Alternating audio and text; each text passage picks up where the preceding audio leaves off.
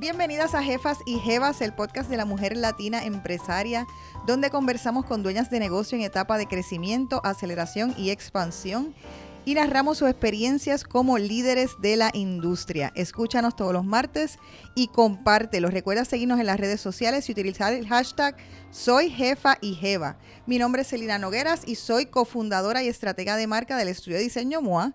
Y hoy tengo a mi lado a una super jefa, Cristina Villalón. Hola, ¿cómo estás? Copropietaria de Álvarez Díaz y Villalón. Correcto, gracias por la invitación. Muchísimas gracias por aceptar y estar aquí con nosotros. Vamos a hablarle a las personas. Tú llevas en la industria alrededor de 14 años. Eh, de esos 14 años, primero empezaste eh, por tu cuenta, tienes un, cuento que me parece súper interesante, estudiaste una maestría en Pratt University y entonces regresaste a Puerto Rico, tenías un esposo, eh, te casaste, me casé. Tenía un esposo arquitecto, pero en ese momento no les pasó por la mente trabajar juntos. Para nada. Al revés, lo contrario, no queríamos trabajar juntos, eso era lo único que teníamos claro. Eso a mí me parece interesante porque yo pasé por ese mismo periodo de negación un tiempo en el cual yo dije, no vuelvo a trabajar con una pareja y ahí mira que uno aterrizó. Pero entonces háblanos como quiera de esos, esos inicios tuyos eh, por tu cuenta. Pues yo regreso a Puerto Rico eh, después de graduarme y trabajo aquí con una diseñadora localmente, Lulu Puras. Que también estuvo en el podcast. Exacto, mi colega, este, a quien quiero y admiro mucho. Y estuve con ella un año. Luego de un año eh, dejo de trabajar con ella para estudiar para mi reválida. Y cuando pasé la reválida, gracias a Dios de la primera, eh, pues me voy por mi cuenta porque alguien me refirió a un trabajo y entonces pues me atreví a hacerlo. Eh, y pues lo empiezo a hacer por mi cuenta y ese me recuerdo que ese trabajo era un trabajo de decoración y recuerdo como que was the biggest deal, como que wow. Había que escoger algunos cojines y tú estabas bien pompeada. No, era todo el apartamento, lo cual era como que wow, puedo hacer todo el apartamento. El cliente no vivía en Puerto Rico y, y me dejó pues... Me dio libertad me, dio libertad, o sea que fue super fun. Eh, pero sí, recuerdo que era como que increíble. Oh my God. Bien chulo. Y en ese momento estabas, eh, también coincidió con tu primer embarazo. Sí, bueno, eh, sí, mi primer embarazo fue 2006. Eh, mi primera hija nació en diciembre del 2006 eh, actually, lo que coincidió con mi primer embarazo es que un amigo mío de high school me llama y me dice que su, su papá acababa de comprar un apartamento en Nueva York. Me dice, mira, le está buscando un diseñador y yo le dije que tú te habías graduado tu maestría, llámalo para, porque, llámalo. De casualidad, yo estaba en Nueva York cuando me llamó mi amigo y yo le dije, yo estoy en Nueva York ahora mismo. Me dice, ah, pues llámalo, que papi está ahí, llámalo. Y entonces lo llamé esta persona puertorriqueña eh, me dijo, ven para acá que te enseño el apartamento. Y llegué allí, eh, entré, él me dijo, bueno, si quieres el trabajo es tuyo. Y yo, ¿en serio? so terminé eh, diseñándole el apartamento. Actually, en ese momento mi esposo arquitecto me ayudó porque él había trabajado en Nueva York y por ende tenía licencia, en Nueva York. Y allá para hacer cualquier tipo de remodelación, aunque sea sencilla, eh, necesita someter planos al edificio, o sea, es una burocracia bastante intensa. Y entonces hicimos todo eso, sometimos todo y, logramos el proyecto. Y hice el proyecto estando en cinta. Recuerdo estar con la barriga en el apartamento, tú sabes, haciendo staging, pero súper chulo. Pero eso es una experiencia súper chula, o sea, uno de tus primeros proyectos entonces también que, que fuese en Nueva York, porque yo creo que eso es una de las aspiraciones más grandes que, que uno tiene como, como diseñador, que el trabajo de uno pueda poder trabajar globalmente y que el trabajo de uno se, se reconozca. Sí, fue súper fun. Para mí, yo había estudiado en Nueva York, o sea que me conocía un poco el landscape, nunca había hecho un trabajo allí, o sea que no es lo, no es lo mismo. pero fue divertido y entonces un muchacho que estudió conmigo en Nueva York durante mi maestría, como yo estaba viviendo en Puerto Rico, pues le dije, tú me ayudas, tú puedes ser como que mis eyes and ears allá y lo usé un poquito de project manager. Este, y nada, toqué todas las puertas que conocía por allá y, logramos hacer el apartamento y de verdad que quedó súper, súper chulo, el cliente satisfecho y yo emocionadísima que me dieran la oportunidad. Así que. Y entonces en ese momento, eh, una vez dejaste de trabajar eh, con Luli, te fuiste por tu cuenta, ¿de, de dónde estabas trabajando? Estaba trabajando desde donde sea de mi carro, de la casa, monté una oficinita en la casa. Este, y recuerdo que la bebé le daba de comer, la acostaba en la cuna al lado y me iba a la oficina y me ponía a hacer llamadas. y era como este juggling act constante. Eh, tratando de, pues, de hacerlo todo a la vez. Como que, que eso también es una de las cosas que, que uno a veces no se da cuenta de un empresario que tiene que o sea, no, ahí no hay el maternity leave, eh, que otras personas están haciendo lo que te corresponde, sino si tú dejas de trabajar, dejas de ganar ingreso. Correcto. Este, yo no sé lo que es maternity leave. Yo nunca cogí maternity leave. Eh, con mis tres barrigas nunca dejé de trabajar. Eh, y en parte, pues no sé, yo, yo, creo que yo soy media workaholic también, o me gusta lo que hago, o sea que no, no lo veía como un sacrificio, o sea, para mí no era opción Exacto. Eh, yo de Desconectarte. Trabajar. como que, ¿cómo va a ser si tengo proyectos corriendo? ¿Qué, qué le voy a decir? Que, que, que me voy, ¿no? No puedo, o sea, tengo que acabar. Así que sí, siempre fue ongoing. Y hubo un momento entonces que te mudaste y, y, le alquilaste, decimos acá nosotras dos, le alquilaste un espacio a Ricardo, él tenía unas oficinas y entonces dijiste, bueno, tengo que salir ya de la casa. Sí. Déjame, eso es porque se empezaron a complicar los proyectos y tenías entonces otras personas que te ayudaban o querías eh, salir del espacio. Sí, yo creo que era como una combinación de las dos. Estaba, se me estaba diciendo, haciendo difícil manejar todo a la vez, ese pues juggling act de motherhood y, de trabajo. Eh, y yo creo que uno como que necesitas desconectarte del ambiente en parte. Y creo que yo lo reconocí, Ricardo también lo reconoció, Ricardo es mi esposo, este, y, dijimos, bueno, pues ¿por qué no te alquilo un espacio en la oficina? Así por lo menos tienes a un lugar donde ir a trabajar y es un poco más profesional, ¿verdad? Eh, y pues, y, así, así empecé. Pero en ese, en ese momento no estaban colaborando juntos. No estábamos colaborando juntos y eso estaba súper... Súper claro. Súper claro, súper claro. No, no vamos a colaborar, eh, digo... 2006, eh, sí, estoy pensando. Es que la primera colaboración que hicimos fue en el 2007. Ajá. Eh, o sea, se dio ese momento que me dice que es el proyecto de Budatay. Que fue el proyecto de Budatay. Eh, a Ricardo lo contratan para hacer ese restaurante y me ofrece hacer los interiores. Eh, yo, pues obviamente, of course, vamos, vamos por encima. Que esa es mentalidad de empresario, que aunque no lo hayas hecho, pues dice, ah, correcto. I'll do it, you know, why not? La oportunidad. Yo di, di que sí y después figure out cómo lo vas a hacer. Pues así fue. Y, y ese proyecto fue súper chulo. Yo este, me fui a todos los Marshalls de Puerto Rico buscando budas, buscando, inventando, viendo cómo podía lograr hacerlo en, el budget limitado que había. Me, gustaría un poco que le explicaras a las personas cómo es que funciona un diseñador de interiores con, relación no solamente al diseño, sino entonces también a la parte del sourcing. ¿Cómo era tu day to day? Que hay un trabajo que es de oficina, pero hay un trabajo que es mucho en el campo. Sí, hay, hay mucho trabajo que es en el campo. Hay trabajo de psicología con el cliente. Definitivo, definitivo. Es más, yo creo que lo que más hay es trabajo de psicología. Eh, pues mira, en el caso de Budatay, el cliente estaba bien claro en lo que quería. Él, él nos dijo, el, el, chef nos dijo que quería un jewel box. Y entonces, eh, pues, esa era como que los marching orders y, era make it happen.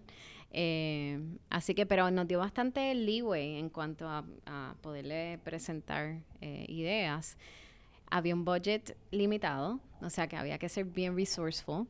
Eh, yo, para todos lo que eran los toques finales, o sea, todo lo que eran los materiales per se, los finishes, pues todo eso se escoge y, se especifican los planos y el contratista se encarga.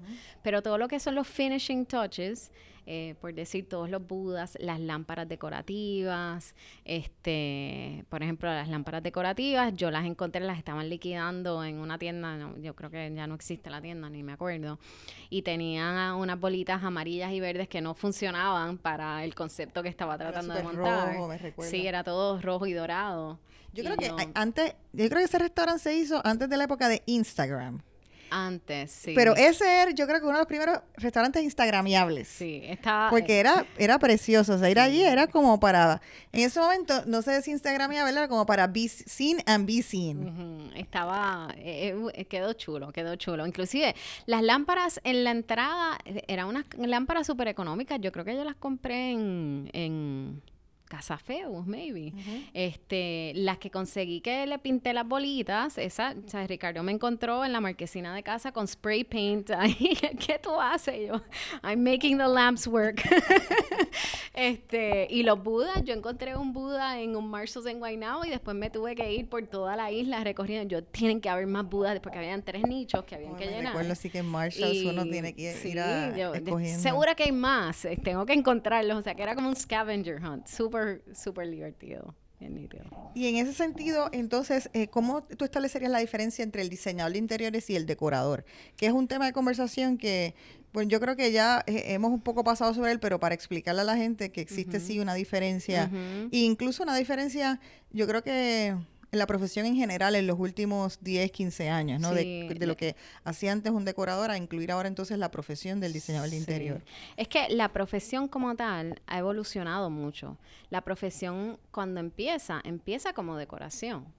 Este, en, cuando yo fui a hacer mi maestría en Pratt, a mí no me enseñaron nada de decoración. Era todo lo que llamamos interior design, o sea que conceptual, yo tenía que coger construction documents, este, las clases de diseño era todo bien conceptual design y explicar por qué el, el- la- el razonamiento y el the concept, the concept, the concept Ajá, siempre era Claro. eso.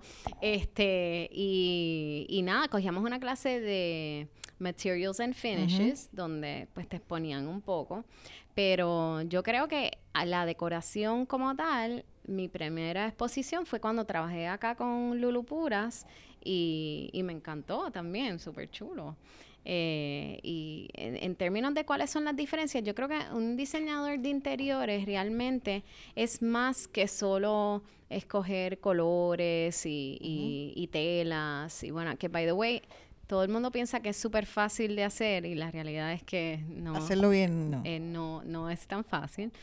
Eh, es verdad que cada cual sabe lo que le gusta y hoy en día hay muchísima inspiración con Instagram, o sea, uno puede hacer su research, em, pero, pero there's a science and an art behind it.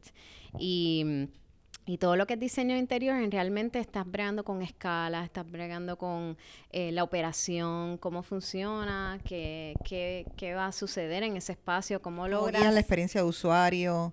¿Qué quieres que la Correcto. persona vea? uno vea? Correcto, ¿Cómo que- quieres que se sienta? Cómo quieres que se sienta, cómo quieres que participe y se integre al espacio.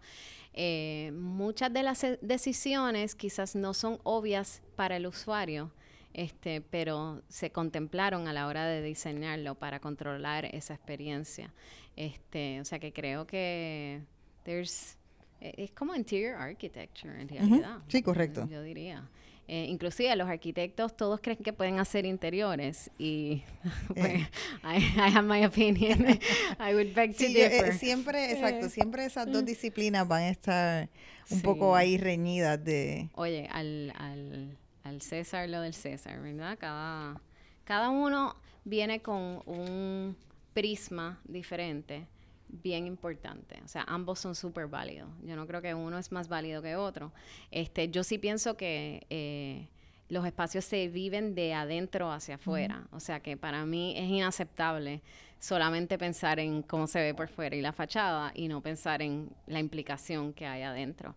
Y una de las razones que Ricardo y yo terminamos eventualmente, después de mucho debate, uniendo eh, pues esfuerzos, fue por eso, porque queríamos dar un valor añadido y entendíamos, yo iba a muchos espacios a cada rato y decía, Dios mío, es que no entiendo, how do I fix this? O sea, yo, what were they thinking? Y decía, esto va a funcionar mucho mejor si desde un principio estamos trabajando juntos hacia el mismo norte y eso beneficia al cliente. Hay muchos, este, pues you're avoiding costly mistakes antes de que sucedan. Este, en vez de tener que arreglarlas luego de por, por no pensarlas. Y eso pasa no solo con arquitectura y diseño interiores, sino que todas las disciplinas, cada cual viene con su ángulo. y es importante que todo el mundo esté en la mesa dando su perspectiva y su punto de vista desde un principio, porque eso es lo que va a hacer nutrir el diseño y va a hacer que quede mucho mejor. Pero entonces, en 2007 fue el primer proyecto que hicieron juntos, pero no fue hasta el 2012. O sea, que pasaron cinco años todavía como de negación. De negación. Hicimos, colaboramos juntos varias veces después de eso. ¿Qué, pasó en ese eh, interín? Entonces, eh, eh, vamos a entonces a hablar de cómo llegó finalmente a la fruición de... Pues empezamos a colaborar mucho en tiendas, en retail.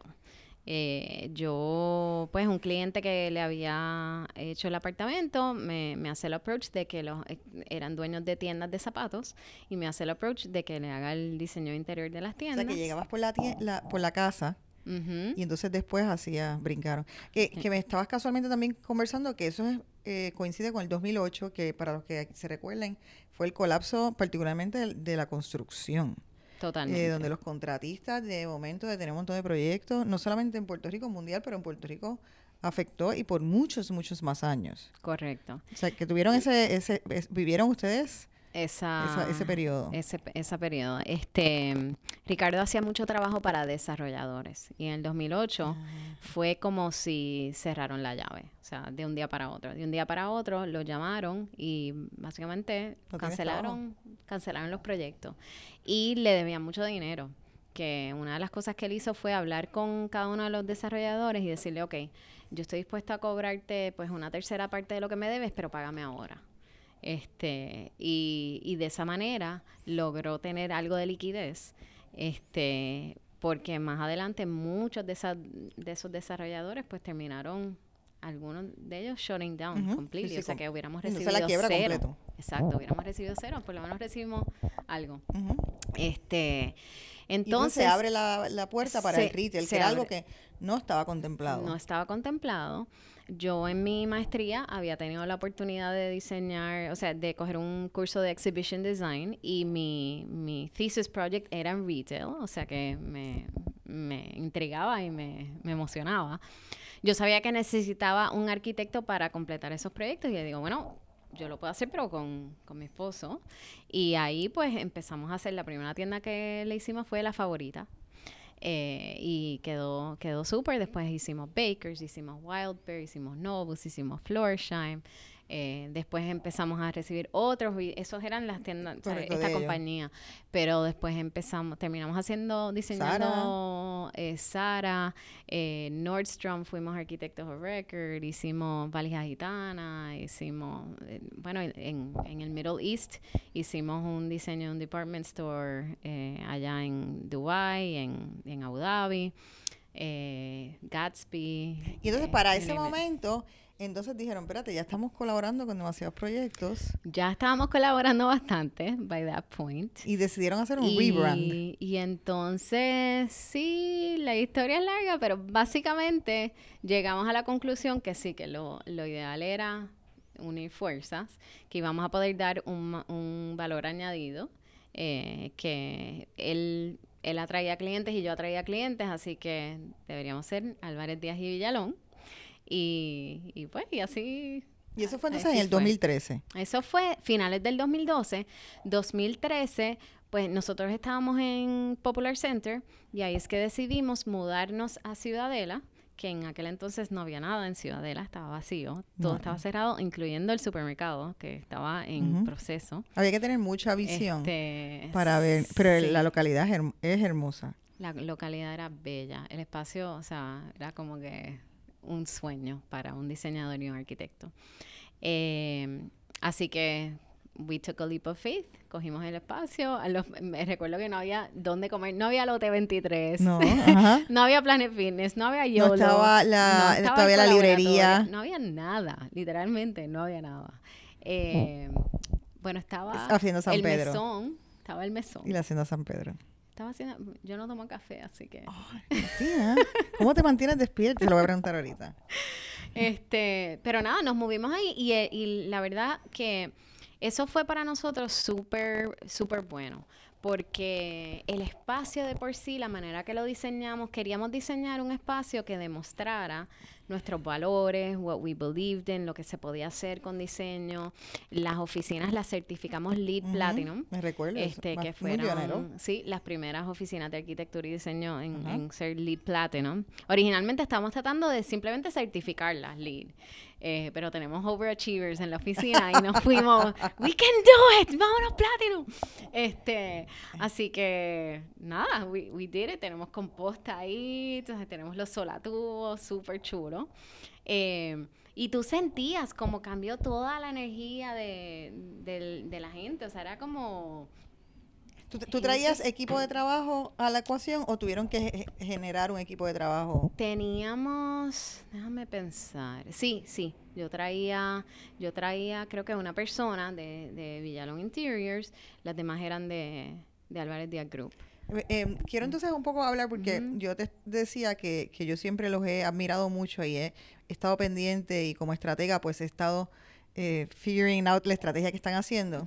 Y te decía que ya sí para ese tiempo, yo pensaba incluso que por todo lo que yo escuché de ustedes cuando abrieron esa localidad, yo pensaba que ustedes llevaban años juntos ah. trabajando. No. Pensaba que llevaban años. Eh, y sí me di cuenta que empezaron a hacer un esfuerzo. Estaba, eh, Ricardo estaba escribiendo bien activamente sobre Santurce en el periódico. Eh, estaba, se metió a participar en el colegio de arquitectos, eh, en, las diferentes juntas. en la Fundación por Arquitectura. En la Fundación por Arquitectura. Entonces, ustedes, yo, yo pienso que ustedes empezaron, también quizás fue simbólico ese mudarse ahí con este, este approach, que ahora me doy cuenta que era nuevo, eh, de posicionamiento. Eh, me hiciste un cuento también anteriormente de que eso un poco, tú traías eso eh, porque lo viste en Lulu, aprendiste unas cosas, porque hemos hablado que dentro de la profesión tanto de la arquitectura como de las industrias creativas no necesariamente se te fomenta que exhibas el trabajo, a que hables de, tu posicionamiento. Para nada, o sea, todo lo contrario. En la escuela de diseño no te enseñan nada de negocio, todo lo que te enseñan es de diseño. Y diseño es great, pero es, pues nada, bien poquito. o sea, lo que lo que necesitas para ser exitoso en la profesión es, vamos a decir, 10% de diseño y lo demás es everything else, tú sabes. Eh, maybe 10% of the job, el diseño. Eh, so, mira, fue bien estratégico en el sentido, nosotros queríamos ser parte del renacimiento de, de Santurce.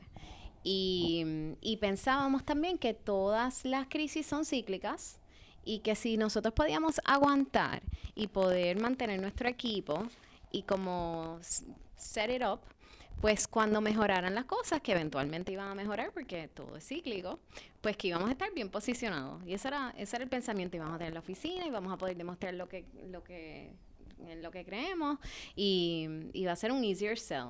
Y yo creo que eso de verdad eh, funcionó, funcionó bien brutal. Pero al mismo tiempo sí, en el 2013 yo fui a una charla que me cambió como empresaria y ser humano y todo. Eh, yo siempre estaba buscando mejores maneras de hacer las cosas. Eh, había eh, perdido un buen amigo mío en un accidente y pues me hacía cuestionar pues cómo estaba haciendo las cosas y que tenía que haber a better way. Eh, y entonces entré a esta charla que se llama Business of Design. Fui a, High Point, que yo voy todos los años al, show, y, entré, pues como si nada, como sin, sin expectativa. Eh, y siempre eh, relato que yo entré una persona y salí otra. Kimberly Selden es la diseñadora que dio la charla ella era comiquísima, era como un stand-up show lo que yo estaba viendo. Y todos los cuentos que contaba. Tú te identificabas yo decía, Dios mío, es que ya, ya, ya me pasó. Ajá, sí, yeah, been there, done that, ok, yes. check, check, check, check. Este, y pues nada, salí de ahí, compré sus libros. Yo le digo la Biblia, los tengo en mi escritorio y los chequeo todo el tiempo y digo que me doy un brainwashing todo el tiempo. Ese es tu eh, mantra. Y mi mantra. Y llegué básicamente diciendo, no, yo voy a hacer las cosas diferentes y de ahora en adelante, pues, you know, como ella dice, 80% business, 20% design. y, y nada, voy a tener, estas van a ser mis reglas y si quieres trabajar conmigo, pues es así, o si no, pues no lo hago. It's kind of scary, pero... Y entonces, en ese sentido, tenemos, o sea, que esos años fueron pivotales por muchas razones. O sea, se, se deciden unirse, eh, baja esta charla, empiezan a tener entonces otro posicionamiento. Correcto. Pero entonces viene la carga de trabajar junto con tu pareja. Sí. Como, eh, fuerte. Yo he estado ahí, been there. Eh, yo siempre digo que hay que tener mucha inteligencia emocional Definitivo. para trabajar con eso. Eh, hay obviamente diferentes experiencias. ¿Cómo, cómo ha sido la tuya cómo, o cómo fue la tuya en esos comienzos? Bueno, te puedo decir que yo creo que todos los meses yo decía, ay, ya, porque yo no dejo de trabajar y ya, y se acabó. Do whatever you want, hazlo a tu manera y ya. so, yo todas las semanas renunciaba, yo creo. Este, era mucho como, pues, mucho give and take, así como struggling for space, eh, y de definir cómo queríamos hacer las cosas, o sea, cuál iba a ser el business model, porque cada uno venía con un business model diferente, y al unir, en realidad todo cambia, hay que crear uno nuevo, no es ni el de él ni el mío, o sea, ninguno de los dos ya funciona, porque el valor que estamos este, ofreciendo ahora es diferente, y por ende, pues... realmente dentro de que venían de las mismas o sea, tenían sus campos, pero en el fondo juntos pivotearon un poco. Sí, juntos pivoteamos, definitivamente. Y entonces encontrar eso fue lo que entonces quizás... Y encontrar eso fue, sí, fue un poco de, o sea, tú das y yo doy y así. Se cumplió la profecía de que, ok, vamos a estar ready cuando mejore un poco las cosas, en el sentido de que eh, uno de los proyectos grandes que conseguimos, que fue este proyecto de Affordable Housing, eh, lo que era Gladiola antes, eh, pues el desarrollador que viene para ese proyecto eh, había venido a Puerto Rico a entrevistar a diferentes firmas. Como que la mayoría de las firmas habían cerrado o estaban trabajando desde su casa, habían hecho lo opuesto a nosotros, reduced. Nosotros... Y ustedes lanzaron un libro también. Sí, pero eso fue un poco, un poco después. Nosotros, como que, we bet on black, o sea, hicimos lo opuesto. Dijimos, como esto es cíclico, eh, vamos a mantener el equipo con mucho sacrificio. O sea, nosotros, we went through a lot of our savings para, para hacerlo.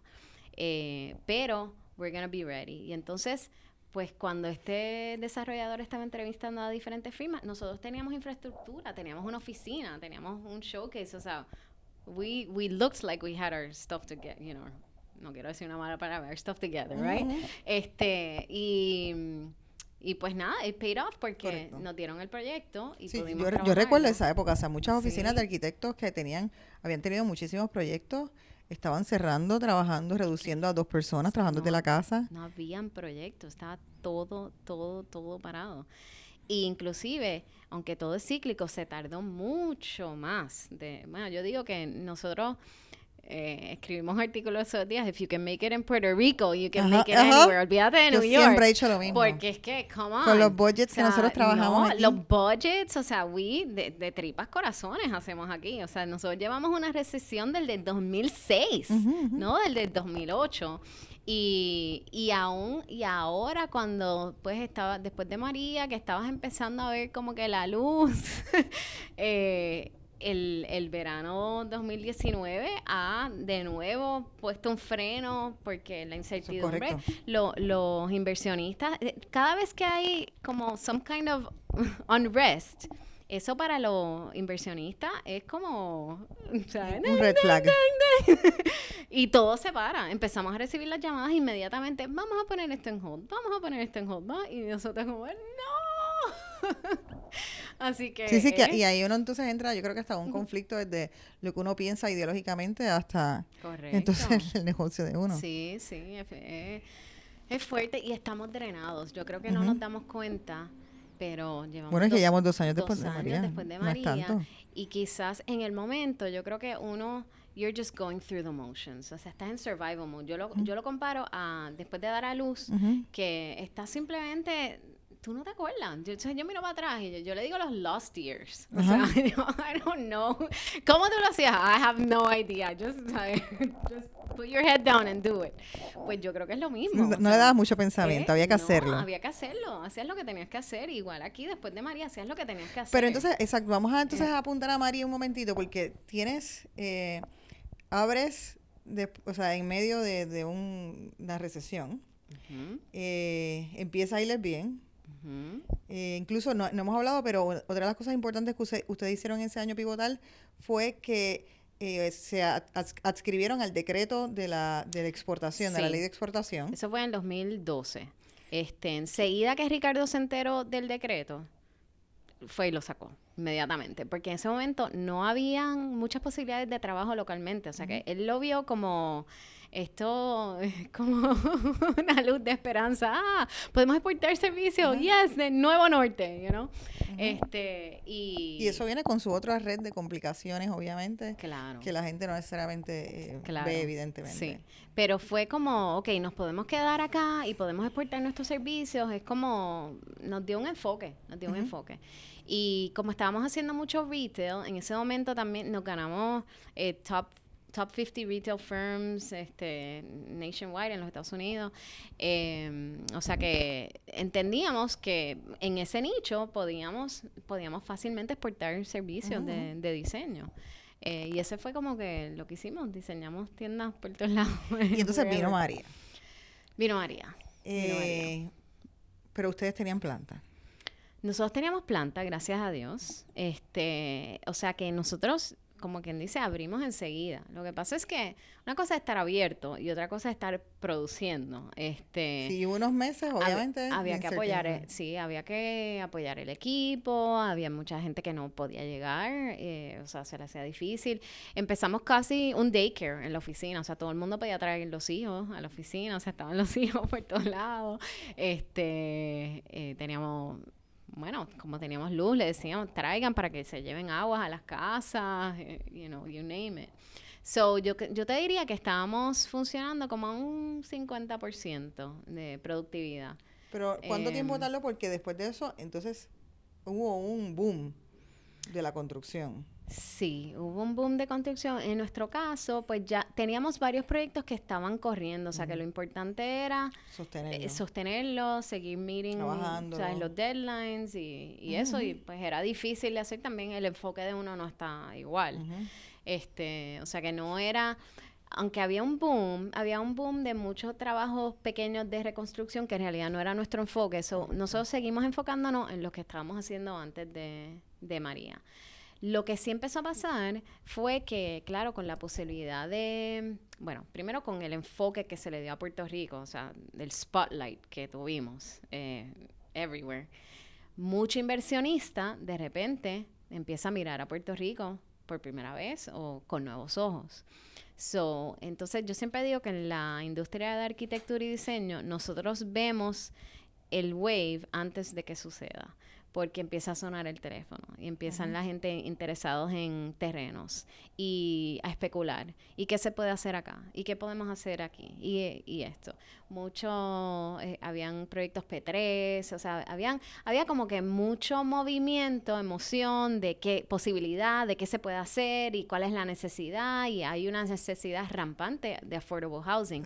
Nosotros acabábamos de acabar el proyecto de Gladiolas, que no le pasó nada. Yo creo que se rompieron dos tejas este, en ese proyecto. O sea, que era un... una excelente carta de presentación. Sí, era un modelo de lo que es, pues, construcción resiliente, un diseño que cumplía con todos los códigos, etcétera. Eso era como que hay que hacer 50 gladiolas, tú sabes. Este, y entonces, pues, como quien dice, se empezaba a ver que, que íbamos a, a recuperarnos, aunque Todavía eh, en, nuestra industria, o sea, perdón, en nuestra especialidad per se, pues estábamos en, en esa etapa de los proyectos que es pues como esquemática conceptual, no donde ella está eh, diseñando todo, desarrollándolo, pero lo veíamos, lo veíamos, o sea, estábamos haciendo propuestas propuestas, propuestas, propuestas. Pero entonces, en ese sentido, la parte de retail fue cambiando y transformando, o sea, ahora mismo el enfoque eh, ¿cómo ustedes lo ven dentro de la oficina? O sea, ¿tú tienes unas áreas de retail y otras áreas de otro tipo? Nuestro, nuestro enfoque cambió radicalmente. O sea, eh, fue difícil. Sabes que el London Business School acaba de hacer un case story de, nuestro, de nuestra oficina. Y ah. uno de los temas es este mismo, lo que pasó con retail. Eh, y la realidad es que... Sería bueno después compartirlo también con la... Sí, sí. Habíamos hecho muchísimo trabajo de retail, pero habíamos evolucionado como, pues, como oficina y nos estábamos cuestionando si verdaderamente retail era lo que queríamos seguir haciendo en un futuro. Y si se alineaba con nuestros valores, nosotros somos bien sustainable, o sea que teníamos como que un poco de conflicto ahí. Y, y pues nada, tomamos la decisión de que no íbamos a continuar haciendo retail y que nos íbamos a enfocar en affordable housing, eh, creando comunidades eh, y hospitality y entertainment projects, que ahí podíamos aplicar un poco de lo que aprendimos en retail, este, de experiencia de usuario y whatnot, eh, pero we left our retail clients Pero entonces la parte entonces que de eh, el enfoque verde y, ecoamigable, eso sigue siendo sí un valor de ustedes y siguen aplicando aún en los proyectos entonces de affordable housing. Sí, sí, en todo. O sea que se convierte en un valor. Eh, yes, yes, y ustedes eh, creo que hay pocas personas, bueno, eh, obviamente hay un interés cada vez creciente, pero, pero como ustedes comenzaron con ese interés y también que las oficinas están certificadas, eh, creo que eran bastante pioneros en... ¿De dónde sale ese interés? Ricardo dice que yo soy un tree hugger.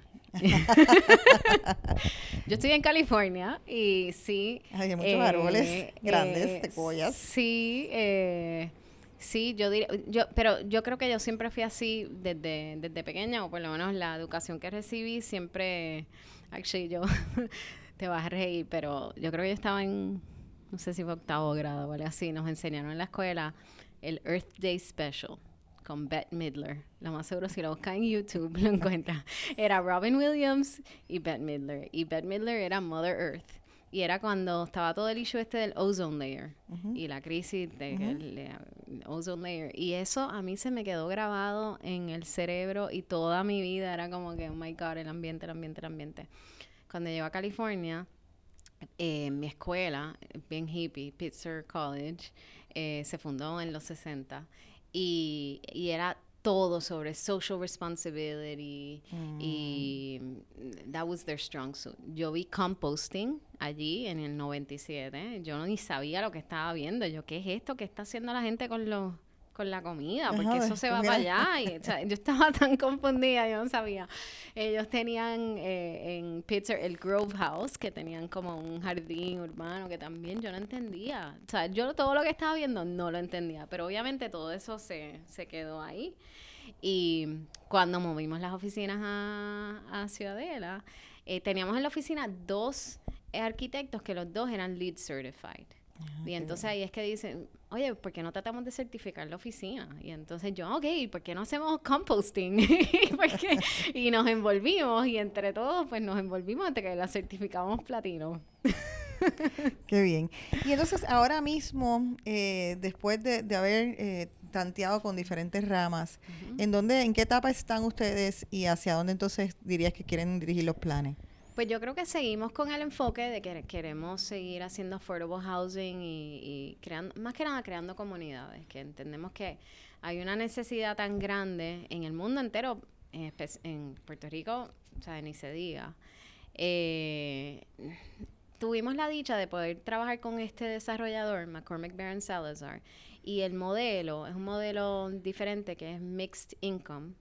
Eh, y y de verdad que es chulísimo. Sí, mixed income es que no todo el mundo, eh, hay gente que tiene que pagar a una, unos... Market rate, fair market rate. y, y los demás pues reciben vouchers eh, para vivir ahí. Está todo el mundo integrado en la comunidad. Todo el mundo piensa, ah, eso no va a funcionar. Yo recuerdo cuando sacamos un rendering de la gladiola y entonces hicieron un meme, porque en Puerto Rico somos tremendos y creativos con los memes, y era un meme con la gente con metralladoras y eso. o sea, como que así es que lo pintan y así es que va a ser en la realidad.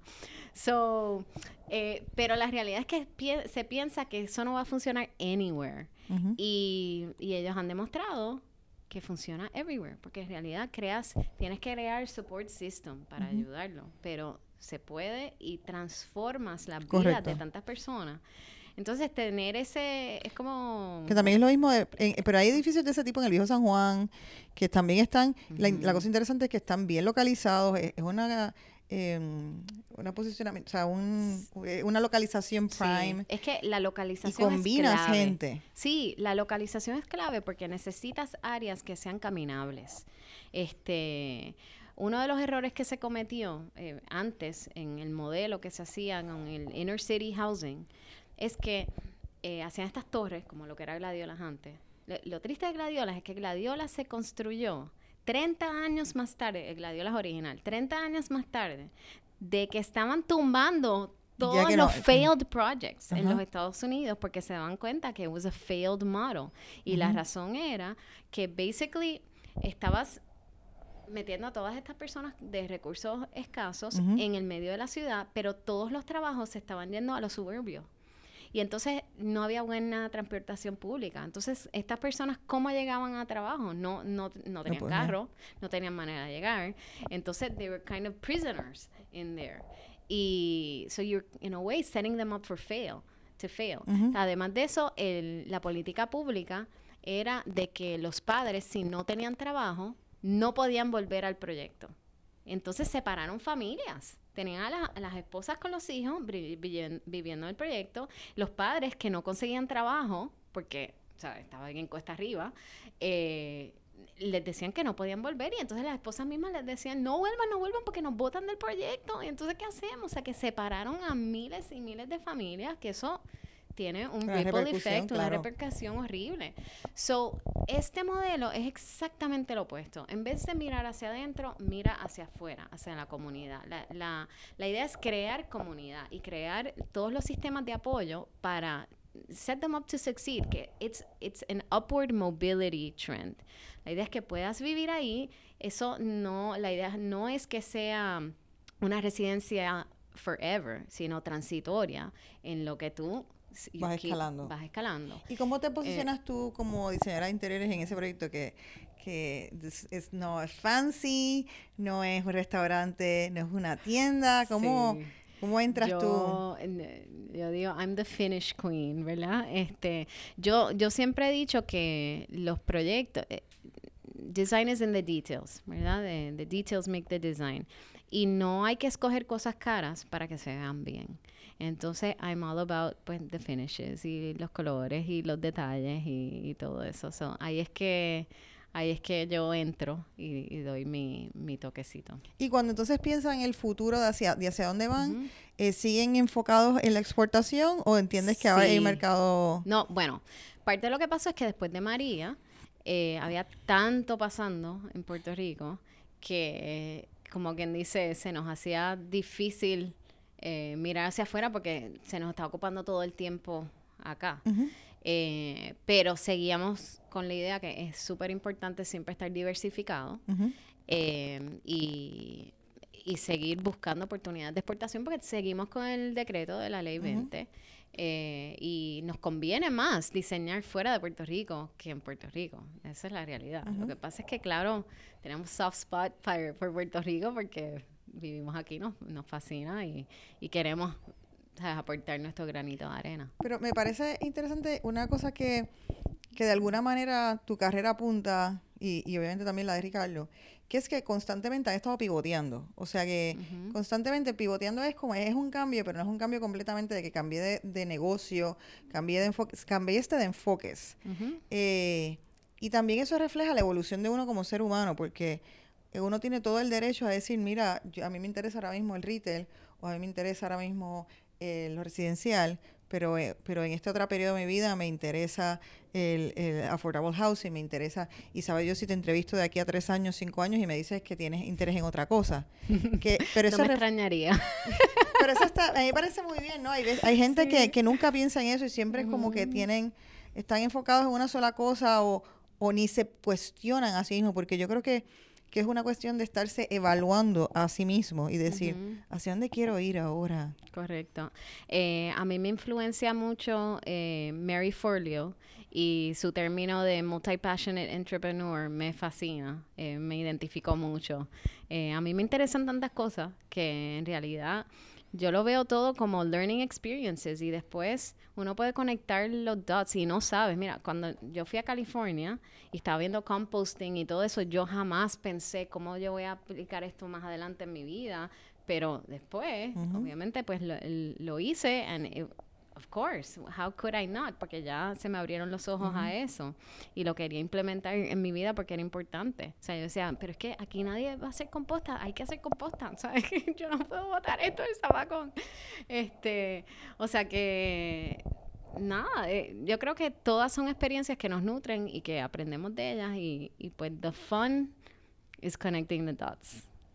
Y entonces quiero, voy a hacerte volver a tu relación de pareja profesional, eh, porque yo creo que eso es importante y yo recibo constantemente también aquí clientes que son relaciones de pareja. Eh, ¿Cómo entonces, contaste ahorita que un principio fue un poco difícil eh, hacer, enfocar esa visión? ¿Cómo, no sé si lo superaron, cómo lo superaron? yo creo que conviene este, decirle a la gente, fueron a terapia, no fueron a terapia, hablaron con gente, son personas bien privadas y no hablaron con nadie. ¿Cómo lo trabajaron? Yo diría que fue un, fue un proceso, fue un proceso. Este, pasaron muchas cosas, o sea, fue fue retante, fue, yo quería quit, yo creo que todas las semanas, quizás Ricardo se sentía igual, no sé, este, eh, mucha como que tensión, discusión, fuimos a terapia, sí, individualmente y juntos, em, también nosotros ambos somos personas que bien introspectivas y, que siempre estamos tratando de ver qué cómo podemos mejorar y qué, de qué podemos aprender. Y creo que íbamos a muchas charlas de business y yo, yo personalmente soy como que... Yo siempre digo que self-help es mi área favorita del bookstore. yo por mí estaría todo el día, ¿sabes? Growing. Así que... Eh, yo me paso escuchando cosas y le mando artículos y le mando, tú sabes, quotes, sí, ¿sabes? es como que constante. Eh, y, creo que, no sé, llegó un punto donde empezamos, estábamos alineados. Recuerdo pensar hace como un año atrás, como que, wow, estamos alineados, como que pienso lo mismo. Es como que, wow, it only took what four years, five years. Este, pero sí, yo diría que cada día estamos más alineados. Yo creo que ese ¿Y, tú crees que fue el norte para que para que eso como quiera que sí estaba molestando no les hiciera o separarse tanto profesionalmente o personalmente? No sé, o sea, Definitivamente hay un commitment, hay un commitment de ambas partes de make this work. En, lo del London Business School nos preguntaron, fue súper cómico porque la manera que lo presentaron, la primera vez que presentaron el case story, yo no pude ir. Yo estaba, era el eh, primer día de clases de las nenas y no, no las podía dejar solas y Ricardo fue a Londres. Y entonces lo tenían a él atrás del salón como si fuera un assistant professor o algo, no sé, eh, incognito. Y, y tú veías cómo reaccionaban los estudiantes y era como que, pero, y están juntos, pero se divorciaron porque we didn't agree on anything, ¿verdad? Eh, y, y pues una de las cosas que, que les dijimos fue, no, en realidad, the marriage saved the business, porque era como que, it wasn't an option to give up. ¿Verdad? Era como que, y, y, Ricardo siempre dice, gracias a Dios que el matrimonio estaba bien, porque si no, este, hubiera sido bien difícil, eh, las dos retos a la vez, ¿verdad? Em, pero, pero sí, es just, no sé, I think que you grow together y, y, y, evolucionan juntos, o por lo menos ese fue nuestro caso, me imagino que no todos los casos son iguales. Eh, pero es un reto, es un reto. No es, no es fácil, no es nada fácil, y, y no hay una sola solución. Y no hay una sola solución y hay que estar dispuesto a, pues, put in the work y, you know, commit de que by any means necessary. Pues muchísimas gracias, Cristina. Ha sido mm. súper divertido. Estoy loca por leer el, review del Business School. Eh, ahora vamos a entrar a la etapa de rituales Que es que son unas preguntitas rápidas para, para conocerte un poquito mejor. Así que son preguntitas cortitas y chulas. Eh, ¿Te consideras extrovertida o introvertida? Um, ya de la primera y me cogiste. Em, yo diría introvertida. ¿Vas a eventos de networking? Sí. ¿Qué eventos de networking le sugieres a las otras jefas y jefas que nos escuchan? Hmm, eh, bueno, yo, yo participo de un grupo, tengo un grupo de mujeres que se llama Women Empowered y, pienso que todas las mujeres deberían formar este grupo porque nos ayudamos mucho de, de, por sí. Aprendemos tanto las unas de las otras que you always need a uh, backing de otras mujeres que, que piensen como tú.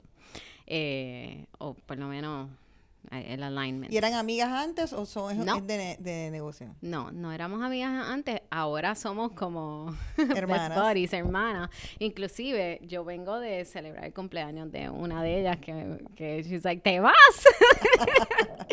eh, pero no sé, en realidad yo, yo te diría que una de las cosas que fue bien bueno para nosotros es involucrarnos en áreas fuera de nuestra industria. O sea, Ricardo siempre estuvo involucrado en, em, en las home builders, eh, yo estoy metida en EO, eh, YPO, eh, Guayacán, en St. John's yo soy board member. So, todas esas different communities nunca sabes cómo se van a atar los cabos, pero es, importante participar y estar fuera de la industria. you want to be at the table. ¿Tú crees que eso es parte de lo que está diciendo el 80% business y 20% design? Yo eh, diría que sí, porque yo diría que sí porque eh, los negocios son todas relaciones. O sea que mientras más relaciones tú puedas hacer everywhere, eso de alguna manera u otra te va a ayudar en tu negocio. Y entonces yo creo que esa ha sido una, una clave y algo que vemos, por lo menos, yo diría que quizás más con los arquitectos que los diseñadores, que usualmente se quedan entre ellos, no quieren salir de, de architecture language. Y de acuerdo. El, el mundo Most people don't understand architecture Recuerdo mi época de editora de la revista del Colegio de Arquitectos, todas las ah. luchas que tenía con ese, con ese tema. Sí, eso. Siempre, me, siempre, siempre se me ha quedado en el tintero hacer una campaña de educación pública sobre lo que hace un arquitecto, que eso es para empezar. Yo creo que más de la mitad de la gente no sabe exactamente lo que hace un arquitecto. Sí, sí. ¿Qué superpoder quisieras tener? Eh, cloning. ¿Qué tiempo inviertes en las redes sociales? Más de lo que quisiera. ¿Cuál es tu favorita? ¿Cuál red social es la favorita tuya? Instagram. ¿Qué es para ti una definición de un domingo feliz? Ay, estar con mis nenas y mi esposo tirada en la playa leyendo el libro. ¿Qué libro has leído recientemente que te ha impactado? Me acabo de leer Everything is Figure Outable de Mary Forleo y me encantó. ¿Piensas en tu retiro? No me veo retirándome. Nunca. No, piensas así como un plan a largo plazo y quisiera. No, o sea, quisiera tener financial freedom. Yes. Pero a mí me encanta trabajar y, y no, no veo, ¿sabes? No, me veo retirando, o sea, what would I do? Digo, quizás viajar y whatever, pero es que, no sé, me, me gusta crear, o sea, me veo creando. En el caso entonces, hablando de, de tener financial freedom, eh, ¿tienes assets diversificados? Sí. Tengo assets ¿Qué le pudieras recomendar eh, que, haces tú y que has hecho? Pues mira, este hace, hace unos años atrás, yo cuando pierdo a mi amigo y empiezo a cuestionarme toda mi existencia, eh, siempre decía, there has to be an easier way, porque yo trabajaba very, very hard y, no me sentía que me remuneraban para la cantidad de esfuerzo que yo le estaba metiendo a, la situación. Y calidad, Y, la calidad y todo, o sea, yo dejaba el pellejo ahí, era no matter what. Em, y entonces, pues decía, tiene que haber una mejor manera y entonces terminé empezando un side business que es eh, Road and Fields, que me fascina, ha sido una bendición. Este, y más que nada, ese negocio lo que ha traído a mi vida, eh, además de unas conexiones chulísimas, again, relationships, pero mm, es como un professional growth eh, plan with a compensation eh, attached. O sea que todo lo que yo aprendo ahí de mí de, de, pues, overcome my fears y eso, porque para mí era como que, que, que, ¿cómo yo voy a estar haciendo eso que va a pensar la gente? Y bla, bla, bla, bla, todas estas estupideces que uno piensa.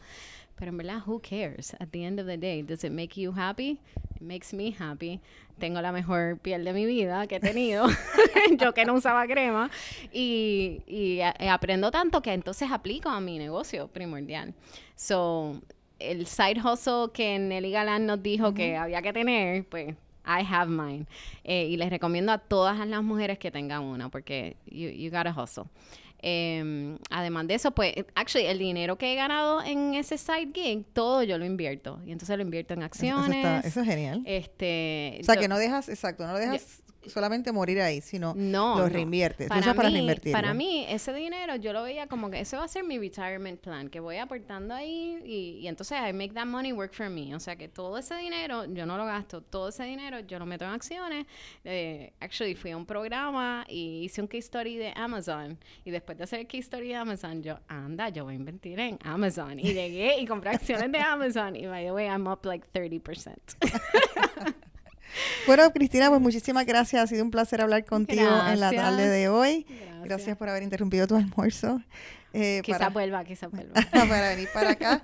Gracias a todas por sintonizar otro episodio más de Jefa y Jevas Recuerda seguirnos y compartir con otras mujeres nuestro canal de YouTube, compartir nuestro podcast. Nuestra meta es levantar conciencia que lograr la riqueza en la mujer es materia de equidad de género.